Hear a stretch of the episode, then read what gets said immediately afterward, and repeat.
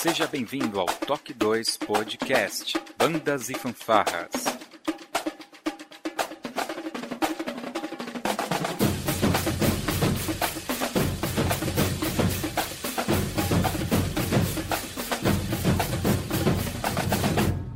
No ritmo da vida, na batida do coração.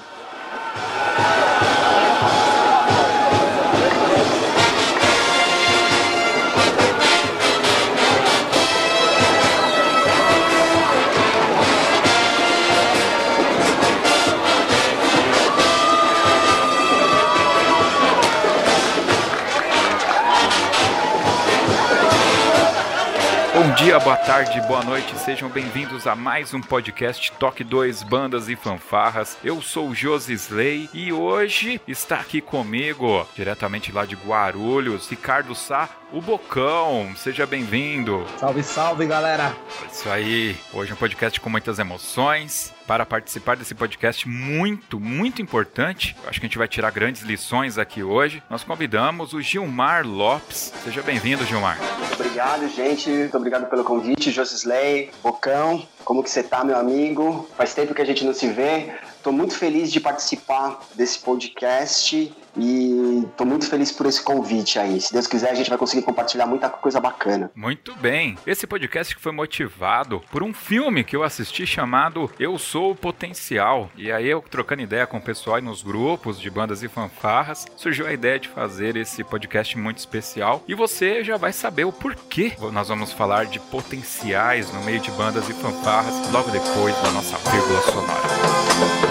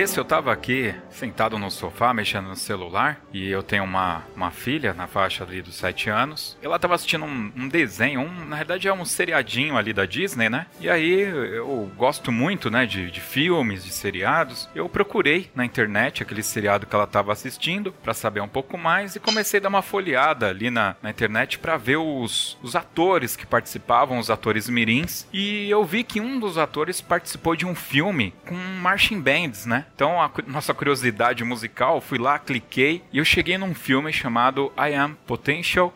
É, de 2015 e esse esse filme é, ele conta a história de um, de um garoto que ele nasceu com algumas deficiências, né? Entre elas, ele é, ele é cego e ele não conseguia se locomover sozinho. Ele tinha o movimento das mãos, mas ele não conseguia é, andar com as próprias pernas, né? Ele até tenta durante o filme, mas tem alguma série de problemas tal. E na curiosidade de assistir aquele filme, achei fantástico, principalmente por um detalhe, né? É baseado numa história real, né? Então fica aí já uma, uma dica cultural adiantada aqui para que vocês assistam, procurem o filme. Eu vou deixar aqui links no post para que vocês é, vejam. E aí eu fui bater um papo com a galera nos grupos aí de WhatsApp e começamos a falar. Eu comentei sobre esse filme e os maestros começaram a falar sobre músicos que tinham algum tipo de deficiência e faziam parte da, das suas bandas. E aí o Marquinhos, que é do Noé, né? Que era do Noé, ele citou o Gilmar pra gente, né? E aí ficou aquela, ah, então vamos, vamos atrás do cara, vamos é, conversar com ele, vamos saber o que, que acontece. E aí um dia eu recebo lá, eu acredito que o Marquinhos deve ter falado com você, ou alguém chegou, e a gente chegou até o Gilmar.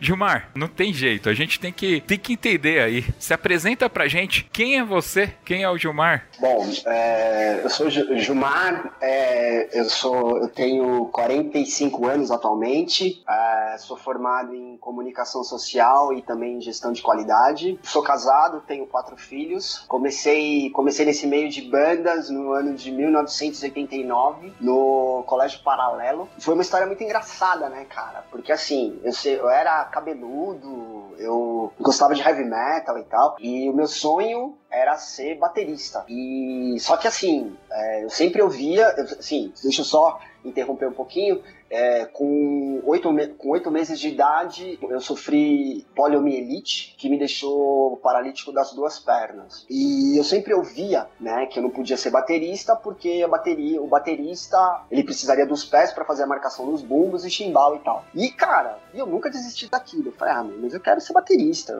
Um, um dia eu quero tocar bateria na minha vida. Beleza, passou. Cresci e tal, e fui estudar no paralelo. Mas eu sempre fui um cara que sempre me integrei com tudo, que sempre procurei estar junto, envolvido envolvido em, em, todas as coisas. E na época, eu com 16 anos, eu acompanhava um time de futebol de salão no meu bairro, futsal, né? Hoje, né? Hoje futsal. E eu era envolvido, assim, metido a querer entender de tudo. Aí ia ter o campeonato interno do colégio. E aí eu fui, fiquei sendo técnico do time da minha sala. Só que o Edson, que era um, um colega de classe, ele me convidou para assistir o ensaio da banda, né? E ali começou. Isso em 89. Isso em 89. Bacana. Ô, ô Bocão, o que, que você tava fazendo em 89, cara? Cara, em 89, em 89 eu tava enchendo o saco da minha mãe, cara. É, 89 para 90 foi quando eu conheci, uh, eu conheci um pouco de onde meu irmão participava, que era a fanfarra do, da Escola Brasília de Guarulhos, mas não tinha nem a mínima pretensão ainda de entrar, de soprar alguma coisa, via aquilo de uma forma meio que um, um show via aquilo lá como um show. Pois é, cara, em 89, eu tava com 16, 16 para 17 anos e assim, e aí foi uma história muito louca, porque assim, a gente jogou de manhã, aí a gente almoçou num boteco que tinha em frente ao colégio, aí ele falou, ah, meu, vou ficar aí, vamos ficar aí pra você assistir o ensaio. Eu falei, ah, tá bom.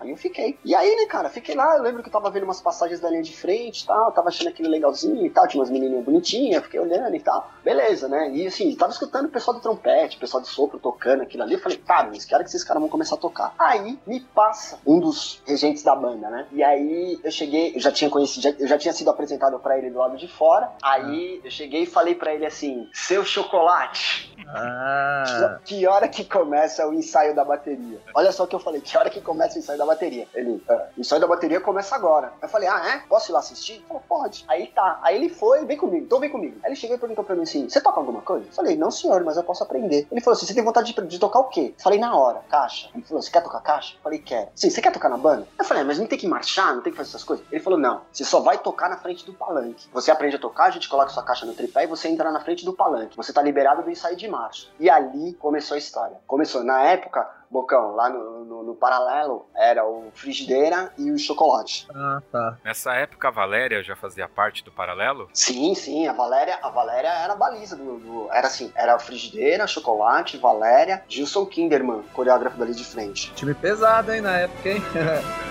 era bem pesado, era bem pesado.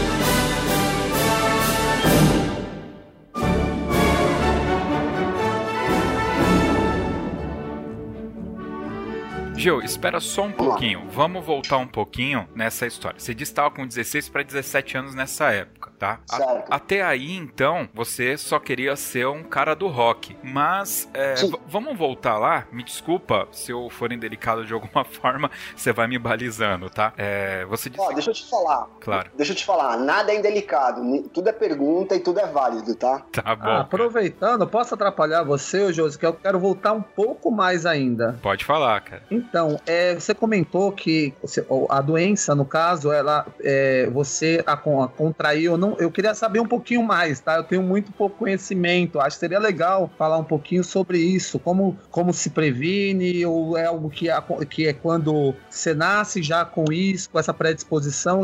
Eu, eu queria entender um pouquinho mais. Acho que seria legal para os ouvintes saber também. Então, tá. É assim, a poliomielite, ela é uma doença, ela é uma, ela é uma doença adquirida, tá? É assim, houve, houve uma época aqui no Brasil que ela era uma assim, era, era virou quase que uma epidemia assim. E aí assim, tanto é que depois é que vieram as campanhas e tal. É, estudos falam que a poliomielite ela foi erradicada no Brasil em 74, 1974. Porém, hoje ainda, lá pro norte nordeste, ainda encontram-se casos de poliomielite. Ela é uma doença considerada uma doença neurológica, tá? Que ela afeta os músculos, tanto dos membros superiores e inferiores, e você pode ter até sequelas é, intelectuais. Graças a Deus, assim, eu fiquei só com sequelas na, nas pernas. Ah, tá. Tá? Mas assim, na época, pelo que meu pai me conta, é, assim, a, a vacina, ela, ela, você tomava vacina na farmácia, tá? Não, não, existia uma campanha de vacinação, você não tinha essa, esse esquema de posto de saúde e tal. Era de fácil acesso, então, esse tipo de, de, vacina, entendi, entendi. E aí foi o seguinte, assim, meu pai fala que assim, é, eu já tava começando a dar os primeiros passos, meu pai e minha mãe falam, né, que eu tava dando, começando a dar os primeiros passos, e que assim, e que eu já começava a me alimentar sozinho. E aí no dia, eles me levaram para tomar essa vacina, e aí quando eu cheguei em casa, meu pai falou que a única coisa que ele percebeu que tava diferente é que ele deu uma madeira para eu segurar, e eu não consegui segurar uma madeira. E à noite eu suava, suava e suava muito. E aí, assim, ficou com aquela suadeira, e aí, assim, o quadro foi ficando ruim, ruim, ruim, aí me levaram pro hospital, eu fiquei muito tempo internado, chegou a paralisar o corpo inteiro, entendeu? Porque eles trataram, porque na época,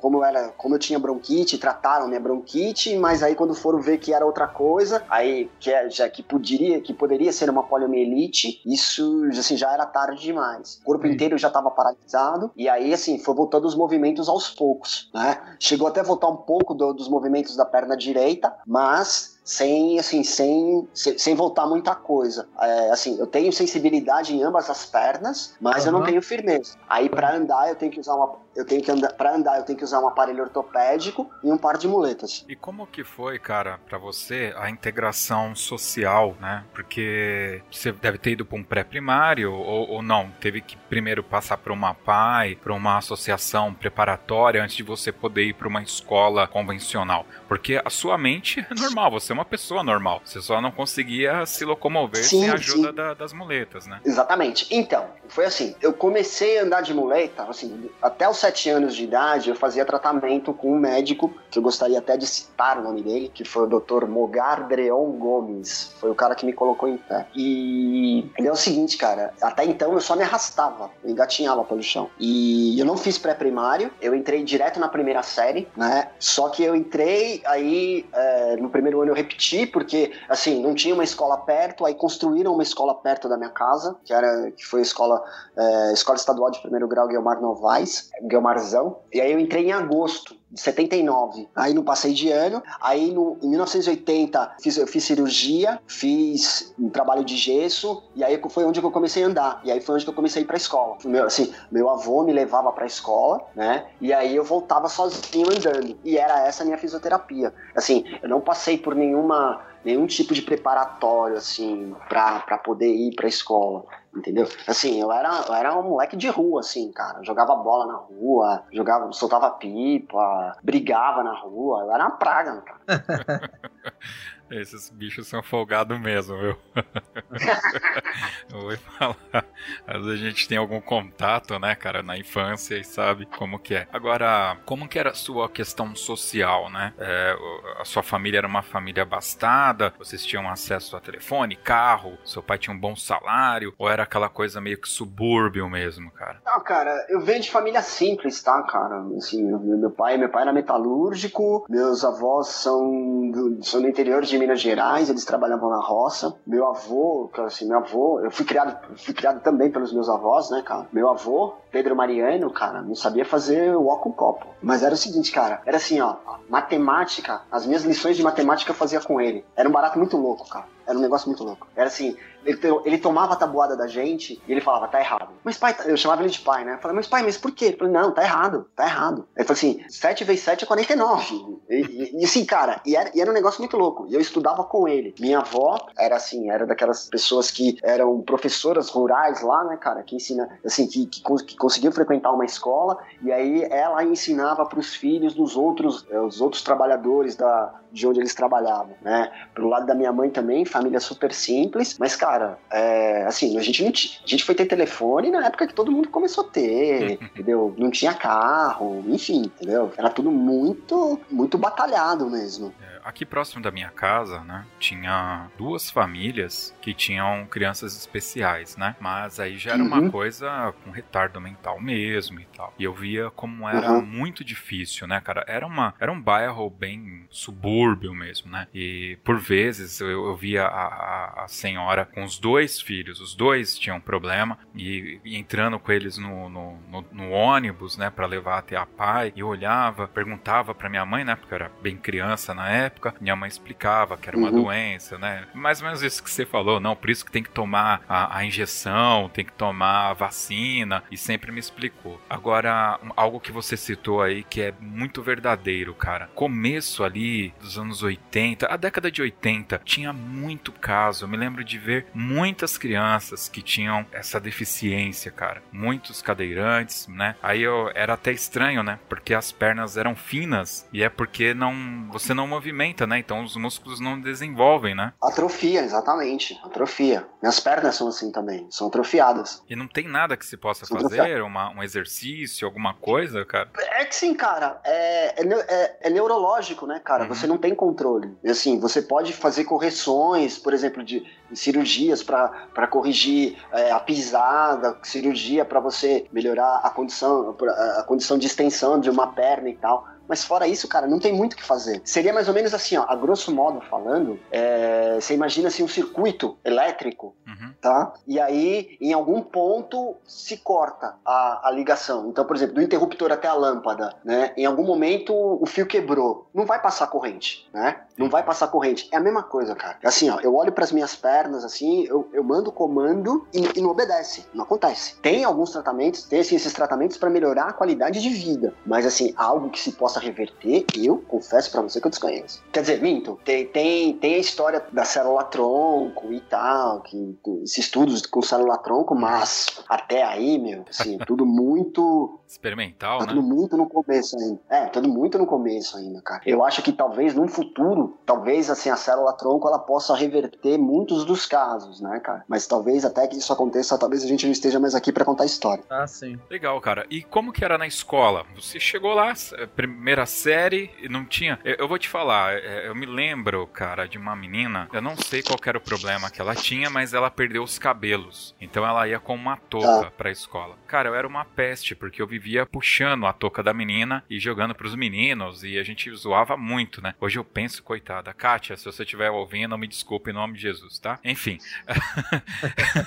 Como que era com você, cara? Porque a, a, criança, a gente costuma dizer, né? Criança é malvada, né, cara? Você é, tinha uma boa relação na, na, na, infância? Ah, cara, assim, eu tive, uma eu tive uma infância muito legal, viu, cara? Assim, eu, assim eu, não me, eu não me lembro de, assim, de grandes problemas na escola, né? Assim, eu fui parar na diretoria uma vez, né?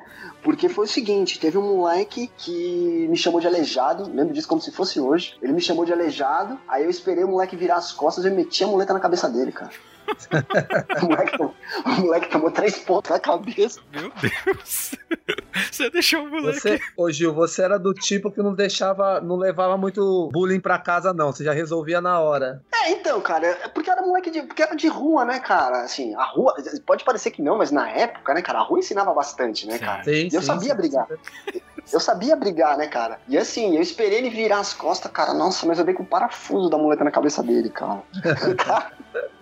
é, meu Deus do céu. E assim, teve, teve esse caso, assim, que realmente me chamou muito, muito a atenção. E, cara, eu lembro que teve uma vez que teve uma. Teve uma. Isso, isso foi na segunda série. Eu tava. ia ter alguma atividade lá de educação física e tal. E aí a professora deu umas brincadeiras de correr lá. E eu não podia correr, né, cara? Eu lembro até hoje, cara. Tinha um, um cara, que, é meu, que por sinal eu tenho contato com ele até hoje, Zé Carlos. Ele foi lá, pegou uma bola, a gente ficou sentado e ficou um jogando a bola pro outro, do lado, de um lado pro outro, entendeu? Então, assim, sem, sem entender muito do que acontecia comigo, né, cara, eu me fazia ser incluído, é, eu, eu, eu me incluía no mundo que eu vivia. Eu dava um jeito de fazer parte. Hoje a gente vê que existe uma preocupação maior, né, com, com essas questões todas, né? Eu tenho uma sobrinha que ela tem, ela tem Down, ela tá com um ano e um ano e quase dois anos. Enfim, não sei a quantidade de meses certinho. Mas assim, ela, ela, ela participa de uma escolinha que é como se fosse uma creche, mas com crianças norma, normais. É, com, com, com outras crianças, algumas que, que têm alguma, alguma questão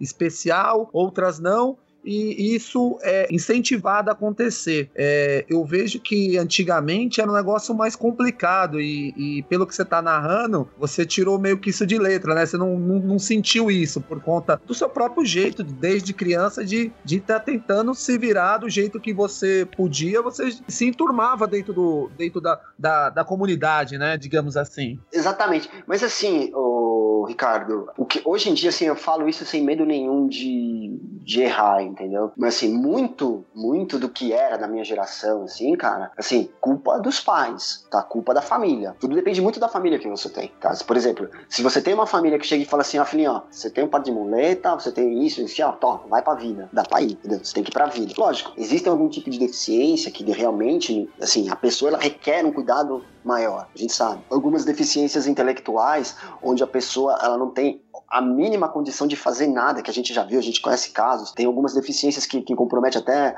a respiração da criança, a criança não consegue nem é, levantar de uma cadeira de roda, realmente, aí é um outro caso, e aí requer um cuidado, uma escola especial, enfim, outras coisas. Mas, por exemplo, hoje, por exemplo, meu irmão é professor de educação física, e assim, ele fala que, assim, que ele já deu aula em escolas, teoricamente ditas, né, teoricamente normais, e que ele tinha um aluno de, ele tinha um aluno síndrome de Down, entendeu? Eu tenho um sobrinho autista, que é o Miguel, que ele estuda no num colégio normal. Ele estuda, ele estuda na Praia Grande e ele estuda num colégio normal. Assim, é, e isso, cara, ajuda muito, ajuda muito no desenvolvimento dele. Então, assim, hoje, hoje o mundo tá mudando, porque hoje é bacana ser inclusivo, né? Sim. Hoje você vê Paralimpíada na TV, hoje você vê é, Mundial, por exemplo, Mundial de Atletismo Paralímpico na TV. Hoje em dia, Daniel Dias é, que é o maior nadador do Paralímpico, que, que você vê o cara na televisão e o cara é popstar entendeu? E, e, o Brasil vem desde Atlanta, entendeu? Ganhando muito mais medalha do que os ditos normais, mas só que não, não dava mídia, até que um dia deu, né? Então, assim, as coisas estão mudando. Exatamente. Bom, você disse que é casado, tem quatro filhos. É, eu acho não que tinha não... televisão não, Gil? É, então... Eu ia falar aqui sobre a, a, sua relação, né, com as garotas. Acho que você tirou de letra isso, né? Então, cara, na, na adolescência nem tanto. Na adolescência nem tanto. Na adolescência foi, foi um pouco sofrido, assim, cara. Porque assim, eu não era. Eu tinha consciência disso, né, cara? Que eu sabia que eu não tinha um corpo bacana, que, que chamasse atenção, né? Eu, eu sabia que eu era o diferente da turma, então assim, eu sabia que eu tinha que arranjar um jeito de ser aceito. Então muitas vezes, cara, é, você, tinha que, você tinha que mostrar a sua inteligência pra menina que você tava interessado, para ela ver que você era um cara bacana e que valia a pena, que, você, que não era só um rostinho bonito que interessava, entendeu? Cara, é, é esse lance, né, de você é, ter esse, esse bloqueio, ele é bem complicado. Você sabe que eu já terminei namoro porque a menina tinha um filho, cara. Então, pra você ver, só, só muda, né, os contextos, né? E eu tenho, Exatamente. Eu tenho amigos, né? Tenho, tenho um amigo meu que eu sempre cito ele porque eu acho, eu achei ele um cara fantástico, cara. Ele gostava de uma menina, a menina não queria saber dele e a menina arrumou um namorado, ficou grávida. A menina grávida, ele foi lá, bateu na porta lá e é, ela tinha terminado, né, o namoro e falou: "Ó, oh, é o seguinte, é minha filha e eu que vou cuidar". E o cara pegou, matou no peito, não, eu gosto da menina e vou ficar com ela. Então eu acho que hoje, né, eu olhando tudo isso, pô, você vai pegar a sua adolescência, o início da sua juventude, e pega agora que nós somos pessoas adultas, que tem uma visão e as qualidades, né, ficam mais afloradas. A gente, quando olha para uma pessoa, eu não estou interessado se ela tem os dois olhos, eu estou interessado no que tem dentro dela e o que, que ela vai me oferecer. Eu tô lá pouco me lixando se ela tem dois, três filhos. Eu quero saber quem que é aquela pessoa e como que ela se relaciona com, com o meio que ela vive, com o que tem em volta, se ela respeita o próximo, se ela é uma pessoa de bem, né? Eu acho que hoje em dia os nossos valores, principalmente por ser adulto, eles, eles se modificam, né, cara? Então, você tá falando isso daí, cara, é assim, deixa eu te falar. A minha esposa, conheci minha esposa em 1997, num concurso na Avenida quer dizer, já conhecia ela antes, mas assim, foi num concurso da, na Avenida QPC, eliminatória do estadual. Eu tocava no João de Deus, na fanfarra do João de Deus, fanfarra com pisto sênior, e ela era da fanfarra do Águias Negras. Que legal, cara. É, e aí foi assim, eu tava, eu já tava com o uniforme e ela passou. E aí eu lembro que eu conversava com uma menina assim, que era com a, com a menina que era do Águias, e aí ela passou, eu falei, meu Deus do céu, que morena é essa, né, cara? Passou, né, cara? E ela ficou na minha cabeça, beleza. O tempo passou, o tempo passou, e assim, e ela não falava comigo. Marli, o nome da minha esposa. Ela não falava comigo. Beleza, passou, passou, passou, passou. E aí a Marli, ela casou. Eita. Ela teve três filhos, Aham. e aí, e assim, cara, eu fui tocando a vida, mas eu sempre, toda vez que eu via, eu falava, meu Deus, né, cara? Mas assim, mas Mas- ninguém nunca sabia, ninguém nunca sabia. E, e aí, cara, ela separou. Eu tava num outro relacionamento na época. E aí, o outro relacionamento que tava acabou também. E aí, cara, um belo dia, eu tava, um belo dia à noite, fevereiro de 2012, assim, eu tava à noite, assim, aí ela postou alguma coisa no Face, eu chamei assunto, e aí comecei a conversar, chamei ela pra sair, chamei ela pra tomar um suco. Esse suco demorou exatamente seis meses pra sair.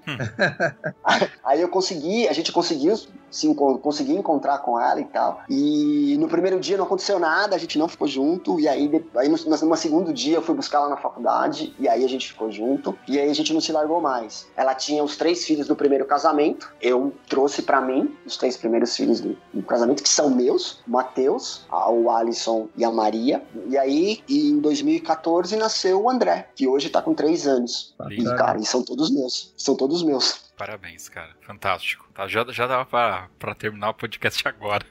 É. Não precisava de mais nada, cara. Meu, que fantástico, cara.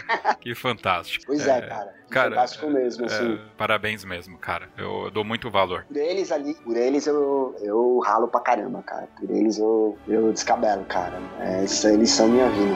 Legal, cara.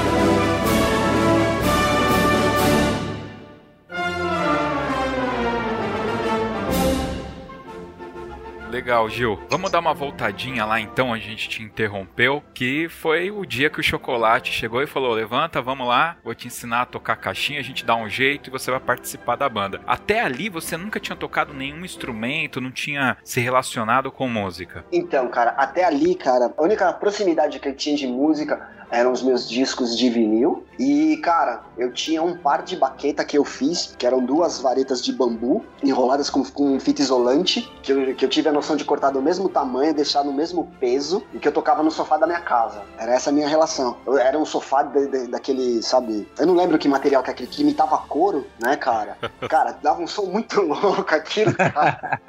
Esse sofá é, é e bom. era essa verão. relação que eu tinha. E aí, o Socorro que me ensinou primeiro assim, o que, que é uma nota, com, com a figura semi- mínima, colcheia, semicolcheia, foi ele que me ensinou, me ensinou como é que, sabe, sofejar, me ensinou a bater ali e tal. E aí as primeiras aulas, a primeira vez que, quem me ensinou a, a dar um, um rulo numa caixa foi um senhor chamado José Wilson Zacarias. Conhece, Bocão? Opa!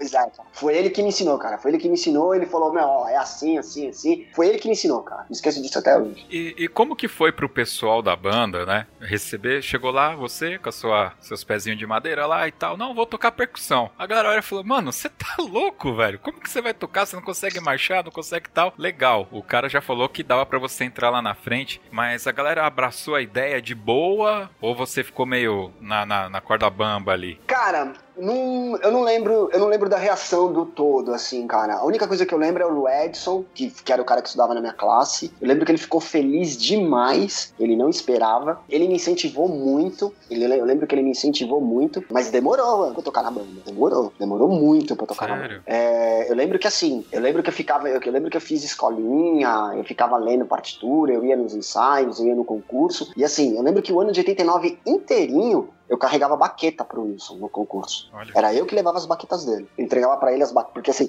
como ele era o cara que, né, na, na época tinha as pessoas que. Sempre tinha aquele cara que, que tinha uma desenvoltura maior e tal. Então ele que pegava acessório, ele que tocava isso, tocava aquilo e tal. Então os acess- as, as baquetas, as, as coisas de, de acessório dele, era eu que levava. Aí, né, cara, e aquilo começou a, a enrolar, a enrolar, e demorou pra eu começar a tocar, e aquilo começou. E aquilo foi começando a irritar. E eu sempre, assim, teve uma coisa coisa que eu sempre fui muito é, determinado para as coisas que eu queria, que eu, que eu quero. E aquilo foi demorando, aquilo foi demorando, e eu queria tocar, e aquilo não enrolava, e eu não sabia porquê, enfim. Eu lembro que o ano virou, e aí em 90, o Zezão, ele tinha uma fanfarra aqui na Avenida, na, na Vila Joaniza, o Alferes. Alferes Tiradentes. Aí ele tinha, ele falou assim, ô Gil, eu tenho uma caixa velha lá, você quer? Falei, eu quero. Era meu, era uma caixinha veril e tal, barulhenta pra caramba. Aí ele me deu aquela caixa, cara.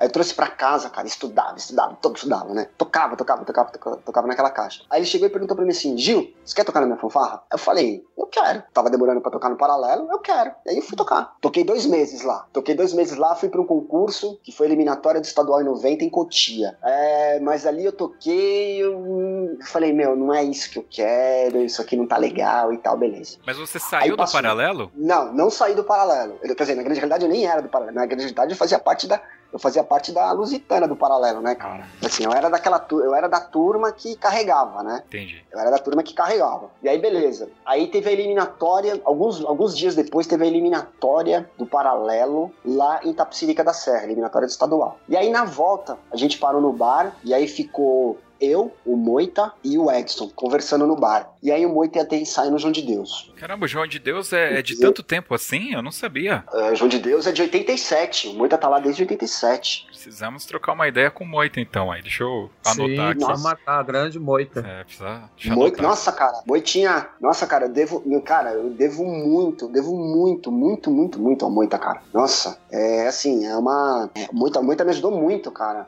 nesse meio de banda. Assim, muito amigo pessoal, assim, sabe, cara? É uma pessoa que, assim, muitos odeiam, muitos amam, mas, cara, eu, eu, eu tenho um carinho super especial pelo Muita, cara, de verdade. Gosto bastante do Muitinho, cara, sou muito grato a ele. E aí, o Muita chegou e falou: Ó, oh, meu, vou ter ensaio lá no João de Deus. Eu falei: ah, Muita, posso ir lá? Aí ele falou: vamos aí. Aí eu fui, cara. Aí eu fui assistir o ensaio do João de Deus. Cara, eu fiquei impressionado. Aquele bando de moleque tocando, molecada na minha idade, uma galera meio mais afim. Eu falei: ah, meu, não tive dúvida, cara. Cheguei no Zezão no ensaio seguinte falei, Zezão, ó, obrigado, mas eu tô indo tocar no. tô indo tocar no João de Deus. O João já era foi... com pisto ou, é, ou ainda já era, não? Já era fanfarra com pisto. Ah, tá. E aí, cara, eu lembro que a primeira apresentação que eu fiz no João de Deus foi na Vila Riete, cara. Foi uma apresentação na Vila Riete. O primeiro concurso foi em Itaquá. Isso em 90 mesmo? Isso em 1990, cara. Poxa vida. Assim, não era o primeiro concurso que eu assistia, mas foi o primeiro concurso que eu fui tocando, né? Cara, eu lembro que eu treinei igual vara verde. E até então, detalhe, eu nunca tinha assistido um concurso de fanfarra, só tinha assistido um concurso de banda. O primeiro concurso de banda que eu assisti foi o concurso de Itaquá também, em 89, que foi a estreia do Paralelo como banda em concurso, que foi Paralelo, que quem ganhou foi o Marcelinho e Champagnat. Não lembro o que, que eles tocaram. O Paralelo tocou é, West Side Story e tocou Marcha da Coroação. Eu lembro que o Paralelo entrou com El Capitã. Uhum. Isso eu lembro. Não lembro com o que, que saiu. Mas eu lembro que entrou com El Capitã, cara. Dobrado de Souza. E aí, em 90, foi o primeiro concurso que eu fui. E ali eu descobri que eu gostava pra caramba de fanfarra, cara. Nossa senhora. Ali, cara, naquele concurso, então concurso de Itaquá, eu lembro que a gente era infanto, né? A gente tocou, a gente tocava cedo, a gente se trocou, almoçou, o que, que tinha para fazer? O concurso, sa... o resultado só saía no final do concurso. Vamos assistir concurso. E naquele concurso só tava de simples, Regente Feijó, de Cotia, Walter Weissflog, Centenário, aí de, de com, com pisto, eu lembro que tava outras, eu não lembro, mas assim, só tava Noé e Famolo. Eu lembro que o Noé tocou Superman e o Aleluia, e o Monteiro tocou He's My Brother e a, e a outra música eu não lembro. Eu fiquei deslumbrado com aquilo. Fiquei deslumbrado. Eu, você quer ter uma base? Eu assisti o concurso inteiro em pé, encostado, num, encostado numa mureta lá. Mas eu, aquilo para mim foi um negócio assim absurdo, né? E desde aquele dia, assim, meu, eu falei, meu Deus, isso daqui é que eu gosto. E desde aquele dia, cara, assim, naquele dia eu falei, meu Deus do céu, essa fanfarra do Noé é muito louca. É, e nessa época que você, nesse primeiro concurso, e aí eh, você já, já, já, tinha, já tinha entrado junto com a fanfarra, porque a gente sabe que, que você, em um certo momento, começou a entrar junto com a, a fanfarra marchando, né? E aí você já estava entrando, quando foi esse momento de você falar, não, entrar junto com a fanfarra e pronto, e eu vou entrar agora junto com a fanfarra? Meu, É... Essa história é engraçada. É, você sabe que o culpado da, de eu entrar junto com a banda é um, é um, que é um, um, sujeito chamado Marco Antônio Rodrigues, né? Foi assim, assim, isso foi em 92. Não, nesse concurso de Itaquá eu entrei pelo Palanque. Eu entrei, no, eu entrei pelo Palanque até 91, 92, assim. E aí, cara, um belo dia a gente tava falando lá, eu falei, ah, Marquinhos, pô, mas e aí, quando, quando a banda chegar e tal, como é que vai ser e tal, não sei o quê. Aí ele falou, ah, mas e aí? Eu falei, ah, não sei se dá pra entrar junto. Eu falei assim, por que, que você não entra junto? Eu falei, ah, não sei se dá e tal, não sei o quê. Aí a gente tava no bar, voltando do intervalo. Aí ele falou assim: anda, vem comigo aqui. Aí o Marquinhos começou a marchar. E aí eu comecei a acompanhar o Marquinhos. Aí ele falou assim: você vai participar do ensaio de marcha. Falei, beleza. E a gente começou a participar do ensaio de marcha. Beleza, vai, volta, vai, volta. Consegui acertar, consegui acertar o ensaio de marcha. Ficava na ponta, né? Por quê? Eu pedi pra ir pra ponta. Falei, meu, se eu tropeçar e tiver que cair, eu caio pra fora, não atrapalha ninguém, certo? Foi isso. E aí, questão de alinhamento e tal, a gente alinhou. E aí, mas tem que pegar a marcação. E onde que pega a marcação? Ah, né? Putz, marcação assim. Porque tinha que ter um sincronismo, né? Aí a gente sim, falou, sim. Aí, aí o Marquinhos chegou e falou assim, Gil, a muleta no pé esquerdo. Perdão, muleta no pé direito e, e, o seu corpo no pé esquerdo. Cara, era direitinho. Aí o Marquinhos, meu, você imagina, ele sai de março e o Marquinhos falava, Gil, passa errado, passa errado. Meu Deus do céu. Entendeu? Era muleta no pé direito, cara. E aí, eu lembro que o primeiro concurso que eu entrei junto foi a estreia do Paralelo com o Marquinhos, com a gente falava que era o Pijama, né? Que quem deu o nome de Pijama foi a banda concorrente no dia. Uhum. Né? Assim, foi lá em Mariporã, cara. Esqueci disso até hoje. 92. Paralelo contra Franco da Rocha. A gente tava com, com agasalho e boné. Aí, cara, a gente entrou, a gente entrou com Decor Cadets, tocamos Cantos Nordestinos, rock e saímos com King Cotton. King Cotton. Foi sensacional, sensacional. E ganhamos o concurso, né, cara? Aquilo foi muito louco. Foi, essa foi a primeira vez. E assim, e aí, paralelamente, eu também tocava com o João de Deus, em fanfarra. E aí, com o João de Deus, a primeira vez que eu entrei foi no concurso de Itaquera. Que também, assim, 92 foi um ano emblemático, assim, né, cara? Foi um ano em que o João de Deus, como fanfarra, não perdeu nada. Foi um ano que a fanfarra, assim, engrenou. Foi um ano que a fanfarra ganhou estadual, ganhou Itaquera, ganhou nacional. Nacional da Ipiranga, 8 de novembro de 92, Nacional da Ipiranga. Aquilo foi uma coisa, assim, uma das maiores emoções que eu tive na vida. E eu entrei marchando também. Caramba. Cara, é, sabe, é, esse lance de fazer podcast e conversar com as pessoas é uma coisa fantástica, cara. Eu adoro escutar vocês é, contando as suas experiências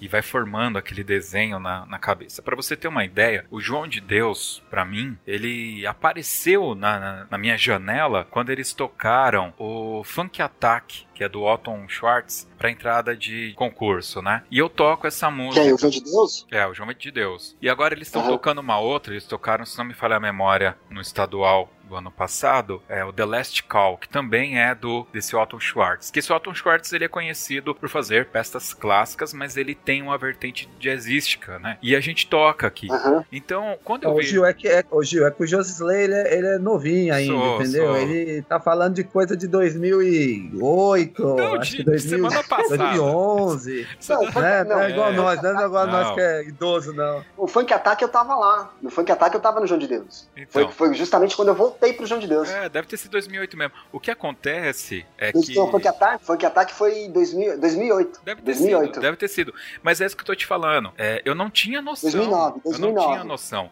Né? Tem até um pessoal que tira sarro de mim aí. É, você não sabe nada, você tem que ir pra pista e tal. Cara, olha o que, que a gente tá fazendo. Se a gente pegar você e todas as pessoas que já passaram aqui por esse microfone e começar a cruzar as histórias, a gente vai criando uma linha temporal fantástica do que as bandas tocaram, quem foi os campeões, essas mudanças todas. Isso é muito, muito bacana. E eu realmente não tinha noção que o João de Deus tinha todo esse tempo. A gente está aqui para falar do potencial, que é fantástico, né? Do que a gente já falou até agora, mas esses detalhes são fantásticos também, cara. Eu não tinha noção que o João de, não, João cara, de Deus tinha toda essa história. São, são fantásticos. E assim, e o Funk Attack foi ideia do Juninho, cara. Roberto Vigiani Júnior, que assim, é, é, outra pessoa que também, meu Deus do céu, é um amigaço meu, é irmãozão, assim, cara, uma pessoa não só ele, como toda a família dele, assim, pessoas que eu tenho um carinho absurdo. A gente viveu muita coisa junto, não só, não só a família do Juninho, do, do Juninho mas também como a, a família do, do Tiago, né, cara, o Tiago Araújo, que o Bocão também tocou junto com ele lá no Salote. Assim, tia Elza, que eu gosto muito, tem a tia Lucinda, que é a mãe do Juninho, o Roberto. Nossa, cara, são pessoas assim que, assim, que. Porque chega uma hora, né, cara, que a banda ela começa a fazer parte da sua família, né? Que você vive mais, mais junto com a banda do que com, com, a, com a sua família, né? Certamente. Assim, eu tô falando aí de pessoas,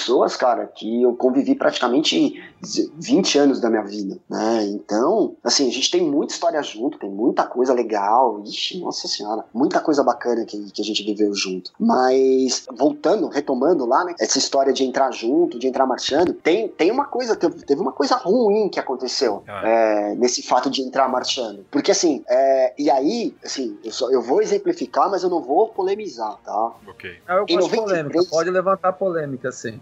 Em 93, é, a gente saiu do João de Deus e o pai do Gininho, ele falou assim: meu, vamos montar uma. Aconteceu alguma, aconteceu alguma coisa lá no João de Deus que não vale a pena agora lembrar. E aí a gente saiu. A base forte do João de Deus saiu. A base mais velha, né? Saiu. E a base mais velha, sendo que eu era o mais velho, né? Com 21 anos. A gente montou uma fanfarra independente, a FIPRIMA. Fanfarra independente 1 de maio. E aí, essa fanfarra ela foi vice-campeã estadual e vice-campeã nacional. Em 93, com 18 pessoas, hein? E é, aí a gente foi pra eliminatória do estadual na CUPC também, na CUPC. E aí, meu, é, eu entrei marchando, né? Beleza, entrei marchando. Aí, o meu sapato era diferente na época, porque eu usava uma bota ortopédica, não usava o aparelho que eu uso hoje, que, que permite que eu, que eu troque de sapato. Eu usava uma bota ortopédica, que, que, ela, que todo o concurso a minha bota ela estava extremamente muito bem engraxada. Só que aí a nota de uniformidade foi 9,5. Minto. Nota de, uniform, nota de uniformidade foi 9. Aí o cara colocou lá: há um sapato diferente no meio da corporação. A nota de marcha perdeu, porque o Simpólio, que Deus o tenha, me, me canetou por causa que ele falou que meu sincronismo não estava bom, né? Beleza. E ou seja, eu acabei prejudicando a fanfarra, beleza? Beleza. No outro concurso eu saí, não entrei junto, que foi em Caeiras, a final do estadual. Pergunta as notas da, da, da fanfarra.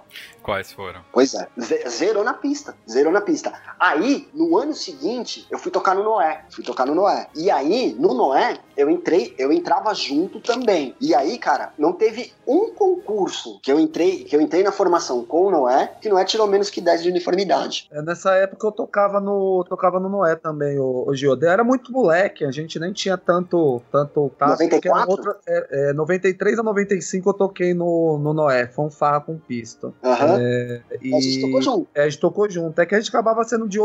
Na, na época a gente era de outras gerações, né? Eu tô com 39 agora, mas na época você com 20 e pouco, eu tinha 15, 16 anos. Então acabava conversando mais com a molecada, você já era a galera dos adultos, né? Mas eu me uhum. lembro muito bem dos ensaios de marcha que a gente tinha lá e você junto com a gente, assim, eu, eu, eu achava fantástico aquilo, né? Então, exatamente. Você lembra, né, cara, que o Marquinho inventava às 7 horas da noite a gente subir pra rua de cima lá pra, pra dar ensaio de marcha, né? Uma coisa da fanfarra que era bem pesada era ensaio de marcha e era bem pesado mesmo e o Marquinhos não dava boi. Não dava boi mesmo. E, cara, eu lembro que naquele ano, assim, a minha bota era preta, o sapato do Noé era azul e branco. Ele era branco com peito azul. Assim, e nunca me canetaram por causa do sapato. E aí eu te pergunto, é para cada corporação é um tipo de avaliação, né? Mas enfim, né? Beleza. Aí o tempo passou, aí eu comprei, aí eu troquei de aparelho, aí hoje eu uso um aparelho que eu uso com qualquer coisa. E eu lembro que uma das coisas que me deixou muito, muito orgulhoso foi poder usar o mesmo sapato que a corporação usava, cara. Aquilo para mim foi sensacional. É, enquanto alguns não querem, não querem usar o sapato, querem usar outra coisa o, o orgulho seu era a satisfação de estar tá igual o, o grupo todo, né? Eu lembro que é o seguinte, cara, e foi uma coisa que foi uma comoção geral, foi no João de Deus, cara. Porque, você conhece, lógico que você conhece, né? O meio quilo, Rodrigo? Sim, lógico. Então,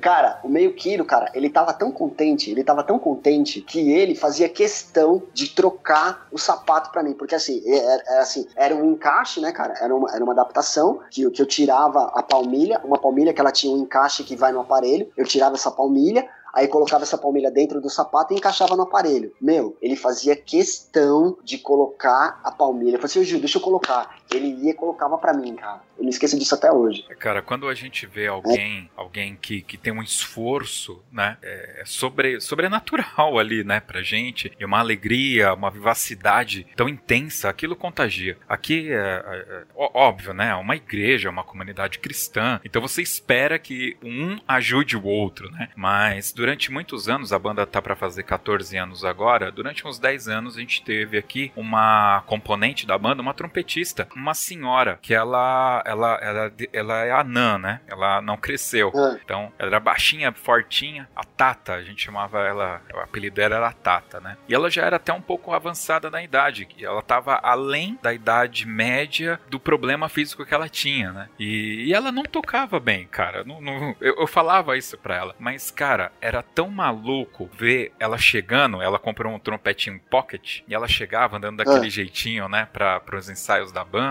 Vira e mexe ela faltava e eu falava, Tata, você não veio no ensaio? Ah, porque não tem quem me busque. Eu falo, ó, quando você não tiver mais, é, não tiver quem busque você, me pode me ligar que eu vou te buscar. E eu buscava com toda a felicidade, cara, porque é, é, é, é, essas pessoas, né, assim como você, que vão além, cara, você marchava com a banda. Você marchava. Quantos músicos é, o cara simplesmente entrava na frente do palanque, ah, não vou marchar hoje, que é para não deixar a formação da banda feia. Cara, e você marchava. Olha, parabéns, viu? Não é da boca para fora. Não. Assim, tem, tem, tem mais uma história de. Você tá falando assim de loucuras que a gente faz, né, cara, pelo meio de bandas. Teve uma vez que eu vim pensando isso quando eu tava saindo do trabalho. Era uma época que tinha muita greve de ônibus em São Paulo, né? E aí calhou da greve de ônibus ônibus continuar num sábado. Cara, sábado era dia de ensaio.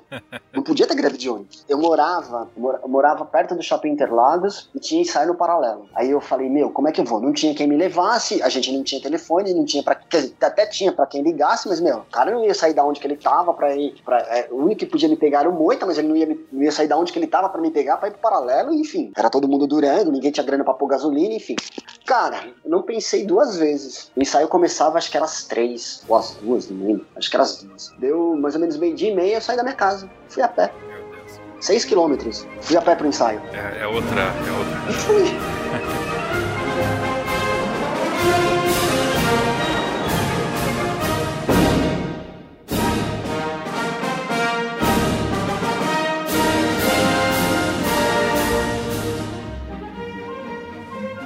Gil, a gente tá aqui falando, hum. brincando, brincando, já bateu uma hora aí de papo. É, certamente você ainda tem muita coisa aí para contar pra gente, né? Como todos, todos uhum. que, que vêm aqui bater um papo com a gente, tem muito a, a dizer, né? Eu queria agora um espaço, né, para você fazer aí uma conclusão, é, mandar um abraço para alguém, um agradecimento para alguém, é, enfim, é um um espaço seu aí pra você mandar uma mensagem pra galera de bandas aí de todo o Brasil. Assim, ó, pessoas que eu, eu devo muito, assim, cara. Assim, meu pai, seu Jesus, meu irmão, Fábio, porque foram eles que me deram a minha caixa, cara. Minha caixa Saema, né? Pois é, eu tive uma caixa Saema. E assim, eu, eu ainda tenho ela até hoje, cara. Ela, tá, ela já tá com quase 27 anos. É, é uma caixa que eu não dou, não vendo, não empresto, enfim. Mas hoje ela tá, ela tá lá no salote. Eu tenho que ir lá buscar, inclusive. Eles deram, me deram uma força muito grande. Chocolate, por ter me colocado nesse meio. O Edson, meu amigo que estudava comigo, que, sim, foi um grande empurrão. Roberto Vigiani Júnior e família, né, que, assim, parceiraço de vida. Tiago Araújo, que além de regente é meu afilhado, ele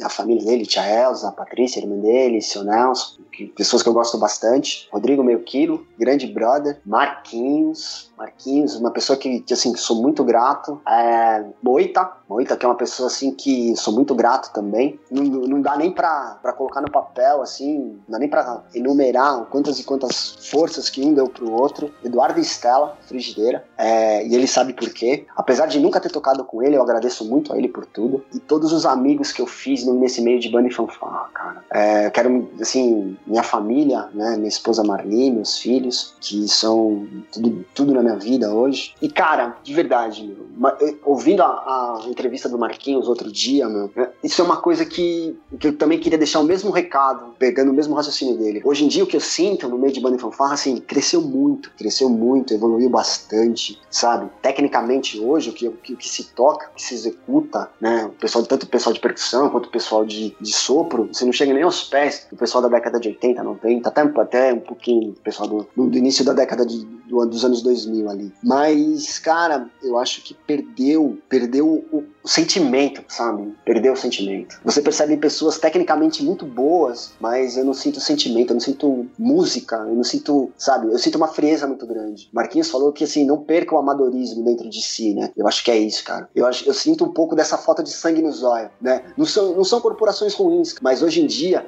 falta, assim, eu não sinto, assim, vejo aquela banda assim e falo assim, nossa, me arrepia. Hoje eu sinto um pouco de falta disso. Beleza, tá ótimo. Talvez seja porque estamos ficando velhos, Magneto. É o que diria o Dr. Xavier. Pode ser. tá certo. Pessoal, a gente conversou aqui com o Gilmar Lopes aí. Gilmar Lopes Costa, né? Valeu, Gilmar. Muito obrigado. Vamos agora então para nossa dica cultural.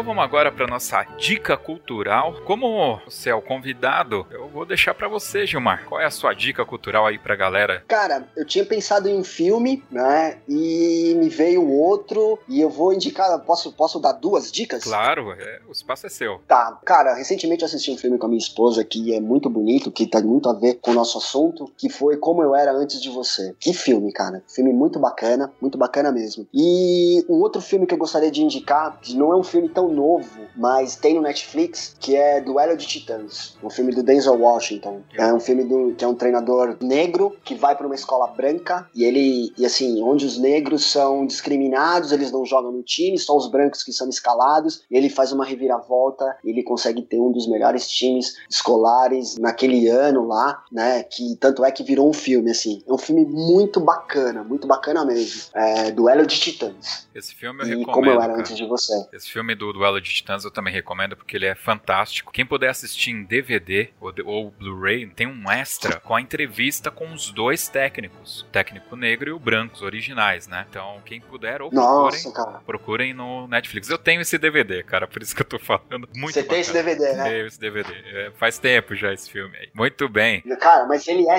ele é sensacional. É muito bom, muito bom o filme mesmo. Vamos lá, Ricardo de Sal, Bocão, qual que é a sua dica? A minha dica é o evento, é um concurso de bandas e fanfarras da obra social Dom Bosco. O pessoal lá da fanfarra da obra social Dom Bosco tá à frente aí, meu amigo Alair, é, minha amiga Ariana. É, o concurso é lá em Itaquera, vai ser no dia 10 de setembro, vai ser lá na obra social mesmo. Eu não tô com o endereço aqui, mas a gente posta o, o endereço na, na nossa página e quem quiser se inscrever, só mandar e-mail para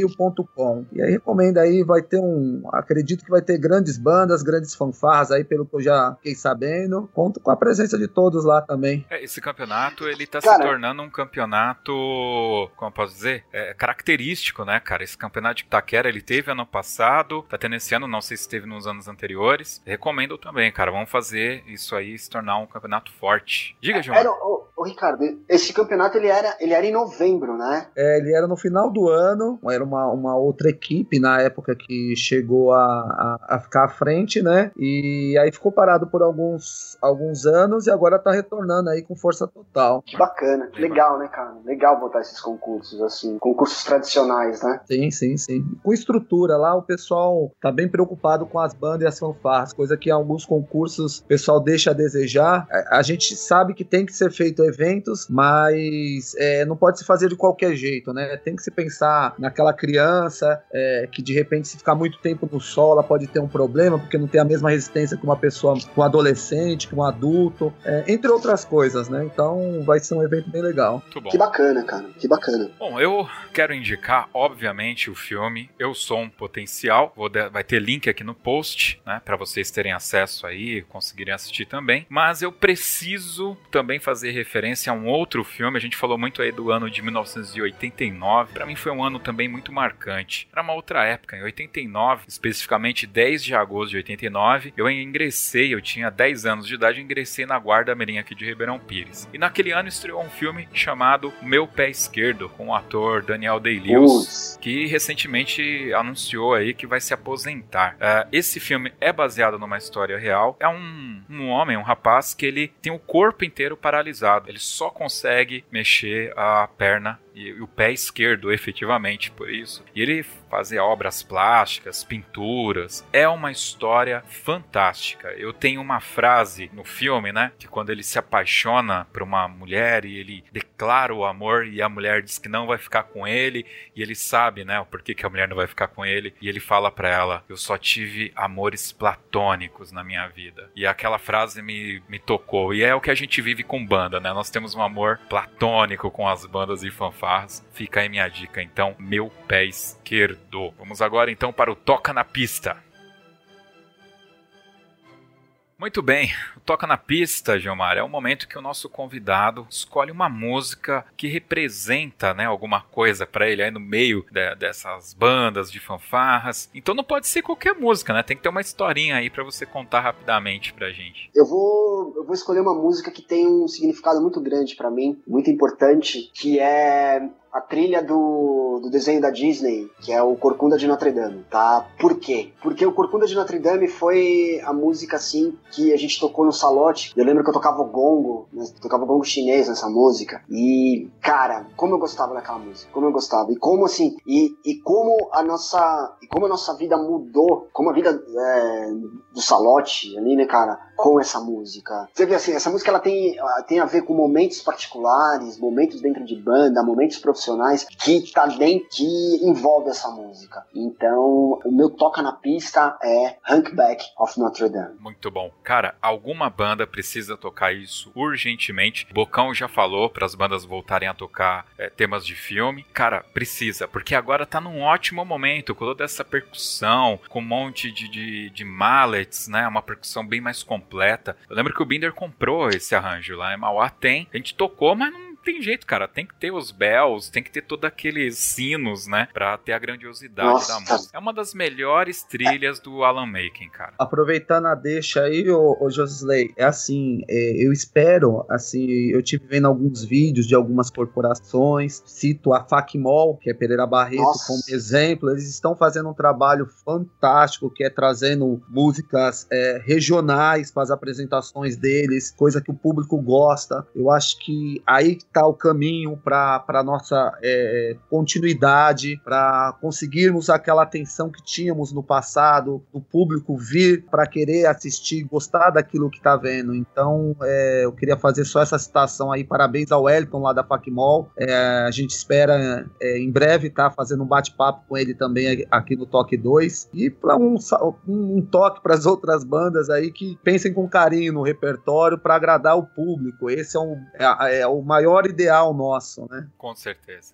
Essa semana eu assisti na, no YouTube a apresentação deles no, nos jogos regionais de Gradina, eu acho, cara. Cara, que apresentação, que apresentação. Sério, aquilo, aquilo eu fiquei assim, meu, que coisa bacana. E ali você percebe o seguinte, ele faz o que gosta. Sabe assim, que banda alegre, né? Que banda, é, assim... É aquilo que você falou de, de ver realmente a banda fazendo música, né? Que tá faltando a fanfarra fazer música, né? Eu sou suspeito de falar, né, cara? Porque eu sempre fui muito fã da Facmon, muito. Eu sempre, assim, não tô falando agora isso porque você tá falando da Facmon. Eu sempre gostei muito da Facmon, muito. Até mesmo quando eles faziam, quando eles tocavam as músicas do João 23. Eu sempre adorei, eu sempre adorei. Quando eles entravam com Mila, e eu sempre achei o estilo deles muito bacana. Uma fanfarra muito alegre. É isso e, aí. E assim... Vamos deixar então pro Wellington falar da Facmon. É, cara, e assim, super recomendo os caras. Tá os caras são muito legais. Vamos colocar uns, uns links aqui para alguns vídeos da Facmol, então. Gilmar, muito obrigado pela sua participação. Valeu demais. Eu que agradeço pelo convite. Foi um prazer. Agradeço pelo convite. Muito feliz mesmo de dar essa, essa pequena contribuição para o seu, pod, seu podcast. Tô muito feliz mesmo. Legal. Bocão, muito obrigado, cara. Que isso, o prazer é sempre, sempre meu de estar aqui. Um grande abraço pro Gil, um grande brother aí das antigas, tamo junto. Espero encontrá-la em breve aí nas avenidas pra gente assistir as, as bandas e fanfarras do nosso Brasil. Com certeza, em breve estaremos. Bom, provavelmente Caieiras, né? Caieiras. Ah, legal. Legal. é isso aí, pessoal. Muito obrigado pra, para os nossos ouvintes que chegaram até aqui. Acesse o nosso conteúdo em toque2.com.br e até o próximo podcast.